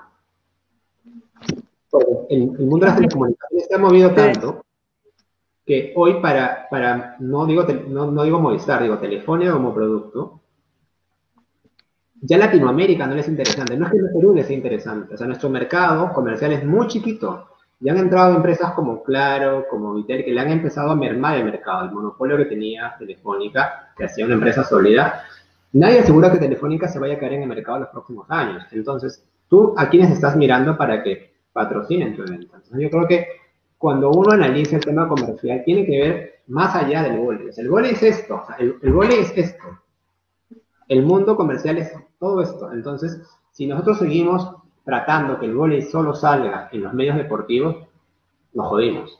Nos jodimos porque, perdón la palabra, ¿por qué? Porque ya el Depor no te da la, página que te daba, no sé si Depor le da una línea doble, o sea, ya no, cada vez sales menos en los medios.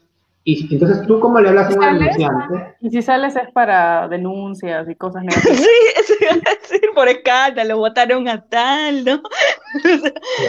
ha, salido, ha salido una página en el comercio hablando del tema y este, están desesperados, ¿no? O sea, sale una nota que se desesperan, o sea, o sea yo creo que, yo creo que, o sea, yo creo que el tema del vole es un tema que los dirigentes tienen que ser mejores dirigentes.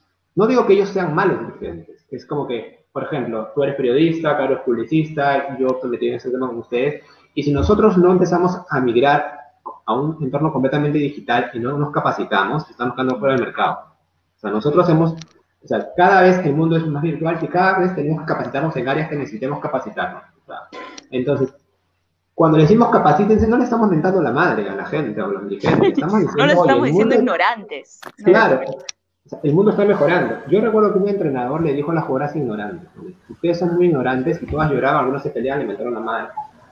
Porque en otro, en otro contexto, el ser ignorante es que no sabes de un tema, no que te estoy depreciando, pero creo que hay que saber, hay que tener capacidad de escuchar lo que alguien te dice. Entonces, en este caso, yo creo que todo tiene que mejorar, porque cuando las ligas mejoren su trabajo, cuando las ligas sean mejores ligas, cuando los clubes más abajo sean mejores clubes, todo va a ir reforzando esta pirámide hacia la cúspide. Perú trabaja con una pirámide invertida, o sea, todo, mi base es mi selección principal y de ahí veo cómo irradia. Esa es la fórmula que usamos antes. Pero al final se te van las jugadoras y como decía Juan Castro, ¿no? que tenía 10 jugadoras.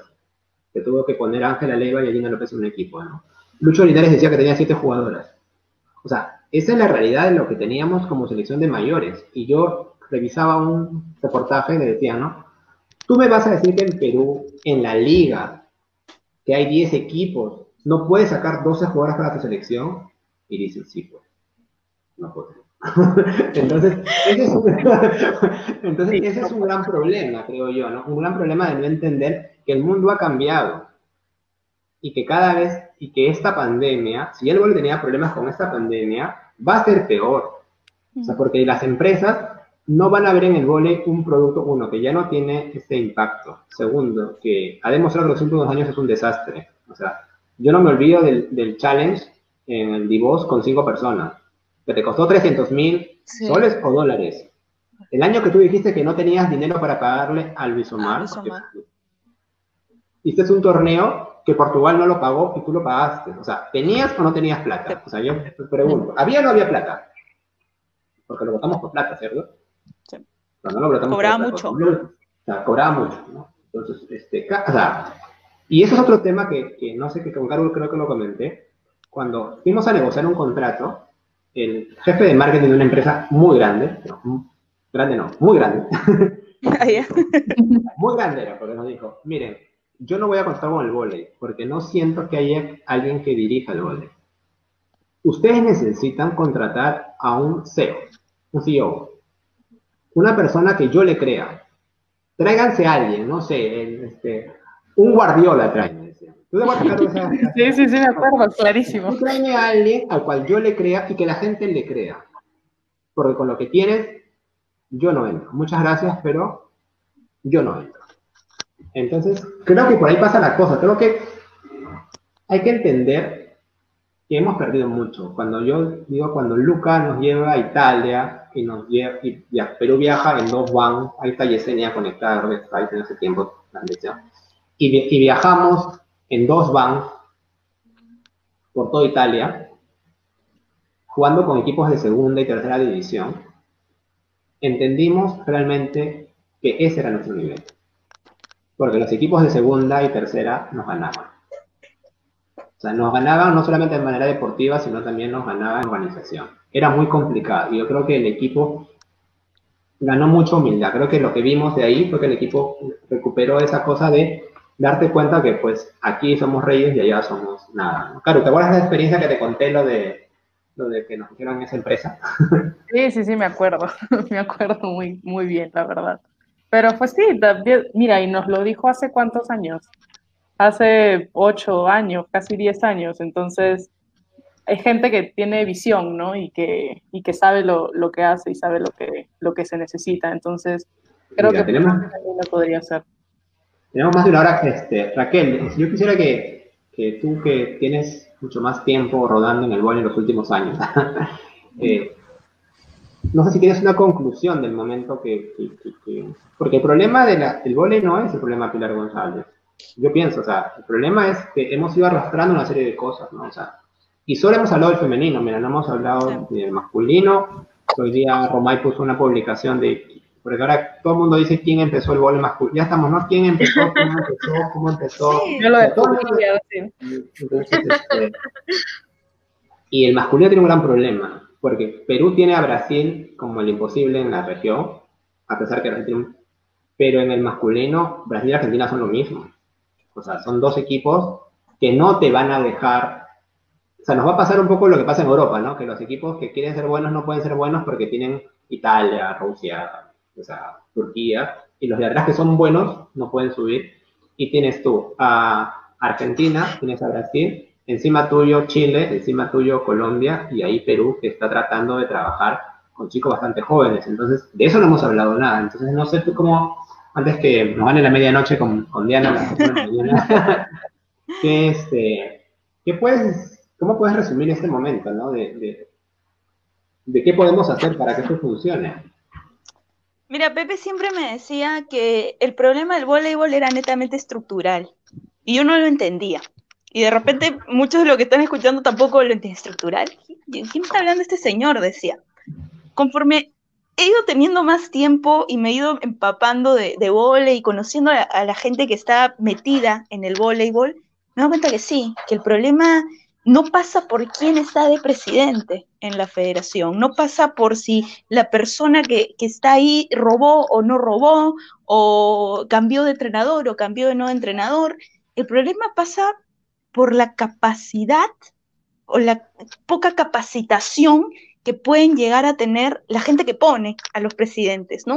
Porque acá muchos estamos emocionados con el tema electoral, escuchamos a lo queremos escuchar a los candidatos, saber qué proponen, y ¿saben qué? No votamos.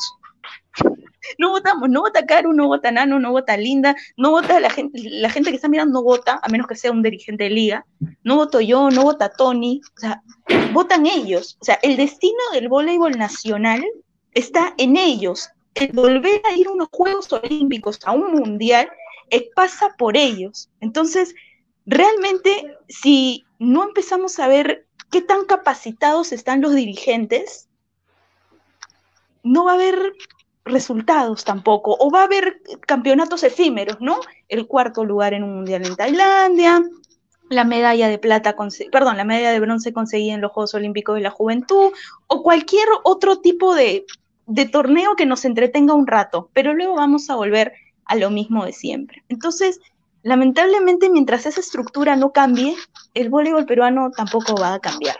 Esa es la, la verdad. Es una pena decirlo porque nosotros nos pasamos la vida hablando de voleibol y yo siento que en unos años ya no vamos a tener más ganas de, hablar del voleibol peruano. Nos va a quedar hablar, eh, en mi caso de Rusia, ya me, tendré que ir a allá. No, no, ya, ya estoy acá en mi clase de ruso online. Entonces, eh, realmente yo creo que el problema pasa por eso, pasa por los dirigentes de liga, que no todos están capacitados, ¿no? Mira, yo creo que si, a ver, vamos a, a, eh, para cortar, para cuáles, qué podríamos hacer, porque la idea que hoy día nos hemos reunido para hablar de los presidentes, cuando venga, cuando acabe el bloque de entrenadores, que somos cuatro entrenadores que vamos a entrevistar, de repente tú Raquel o Tony, o de repente alguien nos acompañará también, porque la idea es un poco hablar de lo que hemos conversado, porque creo que esa es la idea, creo, yo creo que yo aprendo mucho cuando los escucho a ustedes, cuando escucho este, a Margarita, cuando escucho aprendo mucho, porque eh, cada uno tiene un punto de vista y tiene una experiencia distinta. Yo puedo hablar de la mía, de las cosas que he enfrentado, pero me gusta escuchar mucho a la gente porque siento que hay gente que sabe mucho más de algunos temas y entonces, claro que es publicista, marquetera y hacerla. ¿Qué, ¿Qué, crees que tú qué pasó con la administración? ¿Qué se debería hacer? ¿Qué es lo que piensas? Mira, yo creo que la verdad que se debe de, de trabajar de manera articulada, que tiene que se tiene que definir un objetivo, definir no solamente deportivo, sino también comercial, se tiene que rodear de gente que sepa del tema, no solamente, no sé, no, no quiero hablar mal tampoco de la gente que está ahorita, ¿no? Pero no solo guiarte por su experiencia o su recorrido en el deporte o los, qué tanto lo conoces o qué tanto no lo conoces, sino también ver qué tanto puede aportarte, ¿no? Qué, qué tan capacitado está, como dice Raquel, y, y rodearte de, de, buena gente, ¿no? Que, que, realmente aporte y te llegue a, te lleve a ese objetivo que, que tú quieres llegar, ¿no? Pero el problema es que no saben cuál es el objetivo, no saben qué es lo que quieren. Entonces, desde, desde ahí ese inicia el problema, ¿no? Entonces, tendrían que definir realmente qué es lo que quieren y, y ahí enrumbarse, ¿no? Linda, tú que eres una especialista en gestión pública, eh, ¿qué, podrías decir de lo que necesita un producto como el de una federación que nos ha visto tan cerca el año pasado, trabajando con tantas federaciones juntas? ¿Qué es lo que piensas que deberíamos empezar a hacer? Bien, justo hablaba ahora eh, con la con la jefa del área donde estoy trabajando, en la entidad que trabajo ahora en el Estado. Eh, y hablábamos sobre esta importancia del, momento que estamos viviendo dentro de la administración pública, que es ser parte de la modernización del Estado, ser parte de, una nueva gestión ¿no? moderna y, buscando aplicar más la parte del sector privado al sector público. Eso creo yo que es lo que falta, a mi parecer. Considero que tanto el IPD como la Federación de Voley debe ver esta, eh, su trabajo como un negocio. O sea, no, ya hay que ser sinceros, ¿no? Hay que ser sinceros, ¿qué es lo que necesitamos? ¿Qué es lo que buscamos? Entonces, vender nuestro producto, invertir en nuestro producto. Y para ello se hace, crean planes, se crean planes estratégicos, proyectos a largo plazo y sobre todo una consecuencia en la línea de trabajo. Si lo que hoy yo veo en un plan multianual, tengo que continuar con ello para poder cumplir con mis objetivos y sobre todo con mi visión, ¿no? que en este caso la visión de la federación vendría a ser eh, posicionar al volei peruano dentro de los mejores del, del mundo. Mira, yo me quiero quedar con una frase que Raquel dijo hace un rato que me gustó mucho, que es, yo necesito a alguien capacitado, pero dedicado. Si yo tengo a alguien que, es muy capaz, muy profesional y no se dedica a este tema, porlas. ¿Me si es muy dedicado y no tiene la capacidad de manejarlo, porlas. O sea, o sea el vóley necesita gente comprometida y dedicada. Y cuando Caro dice, yo no quiero hablar mal de quienes trabajan, hay que entender que la Federación de Vóley pasó de manejar un millón y medio de soles a manejar 10. Entonces, el área contable de la federación fue creciendo. O sea, yo recuerdo mucho, o sea, era un contador, un asistente, de ahí entraron dos. Había como cuatro o cinco personas porque había muchas boletas que sabían mucha parte financiera de manejar. Pero no había alguien que, que generara dinero. O sea, no es chamba del presidente ir a negociar el convenio. O sea, no es su chamba, o sea, no tiene por qué saber negociar el convenio. Puede una empresa, pero la empresa te va a cobrar entre el 10 al 15% de la comisión, que es la comisión de mercado. Entonces, entonces un convenio con televisión, este convenio no va a bajar del millón, pero vamos a decir que vale medio millón. Entonces, ¿qué dice el presidente? Pero ¿por qué le voy a dar 50 mil dólares a esta agencia si ya es mi contrato, si es mi contacto? Entonces, de repente tú dices, puedes llegar a un acuerdo con la empresa. Mira, si el anunciante es nuevo, tu porcentaje es este el anunciante es algo que yo ya tenía por la renegociación, tu porcentaje es menor. Pero tiene que haber alguien que sepa hacer este, esta negociación, si no estás perdiendo el tiempo. Entonces, yo creo que hay problemas diversos en el bono. Un problema administrativo que hoy nos han demostrado que no hay una capacidad administrativa. ¿no? Si tú devuelves un millón setecientos mil soles, que es el 30% de tu presupuesto un año, algo está mal, alguien está mal. Y si tú no haces el cambio, el problema eres tú. Entonces, hay una parte deportiva que ya hemos hablado, que el vole playa es casi inexistente, ¿eh? o sea, no tenemos chicos, o sea, no tenemos hoy una dupla de vole playa masculina. Una, no tenemos. Mm. No entrenan los chicos. Las chicas están cada una partiéndose como puedan, juegan piso, juegan playa, así no vamos a avanzar nunca, porque no reciben nada porque a nadie le interesa el tema del vóley playa de manera comercial. La televisión ya sacó el vóley masculino, el vóley playa de ese lado. Ya no los quieren, no me interesa. ¿Por qué? Porque la federación lo que buscó fue, mira, miren amigos de Movistar, eh, tú antes me dabas 10 soles, después me dabas 15, ahora me tienes que dar 20. Pues. Ahora me tienes que dar 20, porque si me dabas 10, 15, hoy me toca 20. ¿Y por qué te voy a dar 20? Ah, porque mira el vóley masculino cómo crece, y a mí qué me importa. Pero mira el playa, a mí qué me importa Ah, perdóname, pero eso te dice. Entonces, y tú le dices, ¿sabes qué? No, es que yo estoy más. Bueno, no hagamos más problemas. A mí me importa el femenino. Porque es lo que yo voy a vender. O sea, es lo que le va a dar rating al canal. Entonces, ¿sabes qué? Te sigo pagando 10 y no me des ni el playa ni el masculino. Así, así, así es como se maneja el tema. Entonces, hay un tema administrativo importante de saber hacer negocios hay una parte financiera, ¿de dónde va a salir el dinero? ¿De dónde va a salir la plata que necesitamos para que esto funcione? O sea, ¿cómo le vamos a pagar al entrenador que venga? Vamos a seguir pagando los montos que estamos pagando, que yo creo que son irreales.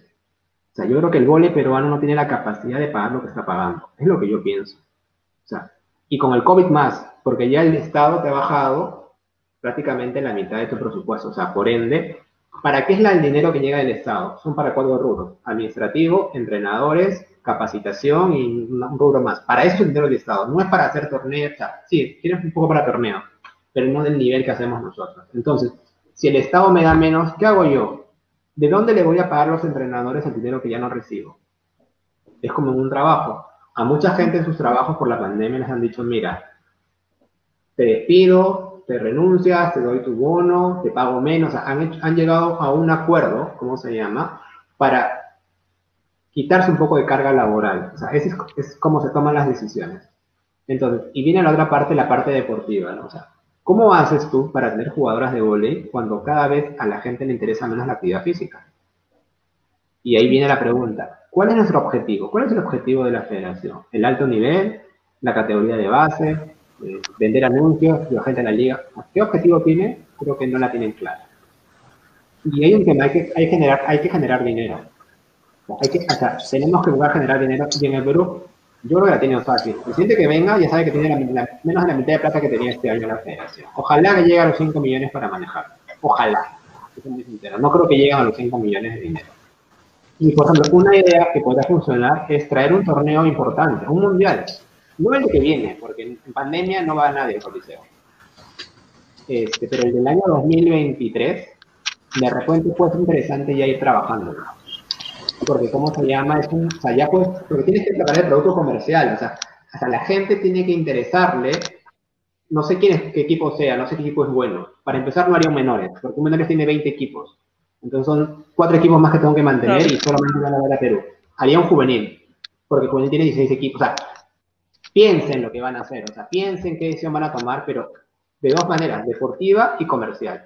Mira, el equipo del año 2015, Perú hizo un mundial con el equipo que era de Juan Diego y pasó a, a, a en un momento. Este equipo no lo conocía nadie. Este equipo, eh, a nivel, en ese momento deportivamente, no iba a ganar partidos. Llenó el coliseo. El Divos estaba lleno. Claro, los partidos chéveres estaban, estábamos bien callados. Estábamos... callados, ¿no? o sea, aquí, ahí estaban los...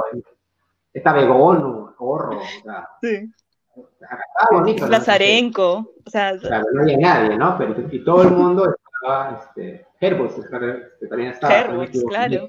Entonces, nosotros vimos a todas, o sea, pero el coliseo se llenó. O sea, el volei, queramos o no queramos, es un producto que a la gente, un mundial, te va a llamar la atención. Entonces, que apunte, no sé si, como dice Tony, no son candidatos, los precandidatos, los intencionados candidatos, algo se les puede sugerir es que piensen hacer un mundial en una categoría que ellos tengan la capacidad de manejar, una juvenil. Ahora, ¿hay jugadoras o no jugadoras? Realmente no lo sé. Y además es la categoría de los viajes, ¿no? Porque de menores te vas a Estados Unidos, ¿no? O sea, tu preselección universitaria es jugar la selección de Perú. Este, tu pre, la pre. la pre la selección.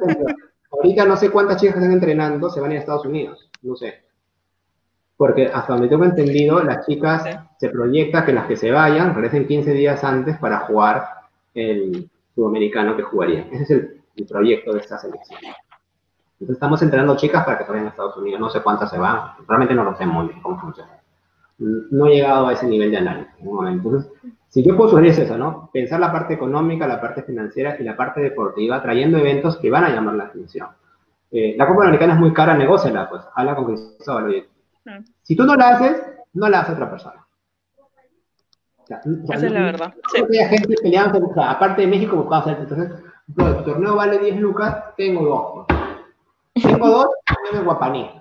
O sea, porque el americano de Coto, por si acaso, los equipos estaban hospedados, si no me equivoco, en Guampaní. Wow. hemos pasado de Guampaní, es que, son, es que el nivel, o sea, en organización, en organización, eh, menores no te piden un hotel 5 estrellas. Entonces empieza a bajar tus costos operativos. Em, o sea, empieza a buscar plazas. O sea, hoy por hoy, un año por lo menos no habrá coliseos. O sea, olvídense, en 2021 va a haber gente en los coliseos. No creo. No va a haber ni periodistas en los coliseos. yo creo que, o sea, si ese algo de análisis yo puedo hacer desde mi punto de visión, es ese, es entender el problema no es que el dirigente sea bueno o malo. Tiene que tomar buenas decisiones. Y dejar de escucharle a todo aquel que le habla. Porque mañana pasado gana Juanito Pérez y va a haber una cola en la federación de gente que son los especialistas, los más más de los más más. Él, que tiene un amigo que es el más más, y le asegura que con él va a ser el más más. Todos tenemos ese amigo. todos, conocemos ese amigo. Entonces, este, al final, todos van a hacer la cola y él tomar, tomará la decisión de hacer o no hacer. Entonces yo creo que sí, esa puede ser un poco la idea que yo tengo de, lo que he visto, no solamente en el vole, sino también eh, con otras federaciones que tienen la suerte de trabajar. Y a nivel de organización creo que los presidentes sí tienen capacidad de decidir y capacidad de mojar, de saber que sus decisiones, que sus decisiones tienen implicancias, o sea, yo creo que en este último periodo sobre todo, porque Juan lo veíamos hablando siempre, lo veíamos siempre hablando a Luis Linares, veíamos siempre a Diana González hablando, y esa federación no había. Entonces, tus decisiones tienen consecuencias, positivas o negativas. Ese es un poco lo que yo quería analizar. Creo que es una cháchara bastante larga. Pero nada, claro, últimas palabras para cerrar el programa, que tenemos casi una hora y media, pero... Ya, casi una cuarenta realmente. Pero nada, este, pues esperemos que, que, las cosas mejoren, como ya he soltado varias ideas y a ver si las escuchan y no solamente les entra por un oído les sale por el otro o lo, presentan como una propuesta y luego se olvidan y le echan tierrita y ya, ¿no? Este, nada, gracias Raquel por acompañarnos hoy. Este, puedes dar tu cherry, todo lo que quieras. Igual, somos una argina amiga, entonces este, siempre los estamos viendo y, y gracias por acompañarnos hoy. No, no hay de qué. Caru, gracias Nanu, gracias Linda. Eh, gracias a toda a la gente de Villevole que ha estado acá acompañándonos. Un saludo para, para toda la gente también, a, la comunidad de, Sobre la NE que me dijo que iba a estar pendiente de, la entrevista. Un saludo para ellos. Eh, sí, como bien dices, somos, somos páginas amigas. Yo, la verdad es que siempre lo he dicho, yo eh, hay público para todo en el voleibol. Yo creo que que no existe esa competencia de, ay, quiero llevarme el rating, quiero llevarme a tu público, es una tontería acá. Mientras haya programas que sumen, de verdad, que de verdad le den algo que valga a la gente y no solo escándalos o chismes, creo que que eso suma para el voleibol en general, ¿no? Solo para el voleibol peruano, ¿ah? porque nos pasa que nos ve gente de todos lados, entonces realmente es muy lindo cuando, cuando no solamente en tu país reconocen tu trabajo, sino te escriben de otros lados y dicen, los sigo desde México, los sigo de Argentina, los sigo de Chile, los sigo de Italia, o sea, realmente es muy gratificante.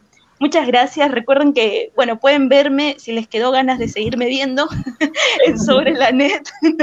Eh, estamos ahí con Tony en el programa dominical de voleibol los días domingos, por supuesto, eh, a las 6 de la tarde. Así que pueden buscarme en Facebook como sobre la net voleibol.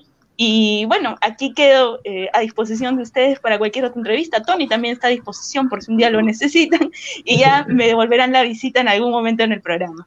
Cuando quieras, este, Raquel, tú tienes programa los días miércoles a las 6 de la tarde, si no me equivoco. Ah, sí, también los días miércoles, miércoles a las 6 de la tarde y domingos a las 6 de la tarde. Y tienes un programa que me llama mucho la atención, que es un programa dedicado al vole ruso, que te va los días martes, sí. ¿puede Así es, sí, un, un, programa dedicado exclusivamente a hablar del voleibol en Rusia, de todo lo que es la liga, las selecciones. Ahora vamos a estar comentando el europeo sub-17, que ya empezó, con victoria para Rusia por suerte. y bueno, el martes, el martes vamos a estar comentando todo, todo lo que el ámbito de ese país que bueno, que tiene gran historia en el voleibol y, y, tiene más fanáticos de lo que yo pensaba, hasta yo misma me estoy sorprendiendo. Pero sí, los martes a las 6, con Bruno. Bueno, y el día jueves tienes una nueva secuencia de este, los que hablan los que saben. Sí, que es un poco hacer esto que hago con, con, que he hecho con ustedes hoy día, que es más que nada eh, hacer un poco esas sobremesas, ¿no? Porque es cierto lo que dijo Caro al inicio, en el mundo del voleibol nos conocemos todos, ¿no? Y la verdad es que era lo más divertido del Coliseo era de ir al Coliseo era cuando acababa el partido, porque salíamos y nos íbamos a conversar, a comer algo, y realmente ahí es donde de verdad uno uno se enriquecía de cosas, ¿no? Uno aprendía, eh, escuchabas las opiniones de, de, los demás y siempre todo respetándolo, ¿no? Porque tienes que entender que no siempre van a pensar igual que tú, pero la verdad es que era muy enriquecedor. Ahí era donde realmente uno, uno aprendía de voleibol, ¿no? Escuchando. Linda, que Bien, eh, gracias Raquel nuevamente por acompañarnos. Definitivamente nos has puesto no solo esa frescura de tu juventud, sino también de esta perspectiva que tú tienes de, de la visión del voleibol. Eh, a mí me encanta esto, es cierto, eh, fuera de los partidos todos eh, somos amigos, nos conocemos, hablamos, y eso también me gustaría que, nuestros seguidores, los hinchas, también lo tengan, ¿no? Que no se peleen, que hay que tratar con respeto si queremos que nos respeten, y sobre todo, todos podemos ser amigos porque todos estamos juntos en esto. Lograr que el volei esté cada vez mejor. Nada, yo quiero agradecerte Raquel por, por, este, por acompañarnos, por estar dispuesta a conversar, a toda la gente sobre la NET que hoy ya se ha conectado. seguramente porque compartido en sus redes sociales. Para los que no nos conocen, nos gusta el vole y hacemos este programa todos los jueves. La próxima semana tenemos a Luis Omar en un horario especial, 8 de la noche, el live de vole sobre una antes. Y vamos a hablar con Luis un poco también, algo como hablamos con Luca, ¿no? Un poco su visión sobre el vole, eh, qué cosas el Perú tiene que mejorar, porque mi intención es aprender. Yo siento que, que cada vez que hablo con gente como ellos, aprendo algunos les puede gustar o no gustar, algunos pueden decir que está bien o está mal, seguramente. Yo no estoy proponiendo entrenadores para la selección, estoy buscando aprender de ellos y yo lo que he visto por la suerte que he tenido de viajar a diferentes torneos, he aprendido mucho y quiero un poco rescatar eso de cada uno de ellos. Tenemos confirmado ya a Luis Omar la próxima semana, la siguiente semana estará Juan Diego García con nosotros y tenemos tres entrenadores más para este bloque, queremos completar los horarios y nada, ha sido un gusto. Saludos a Tony, saludos a toda la gente. Nos vemos pronto. Hasta la próxima semana. Chao. Para más volei en tu vida, síguenos en nuestras redes sociales y comparte tu pasión. Chao. Para más volei en tu vida, búscanos en nuestras redes sociales como Vive Volei y comparte tu pasión.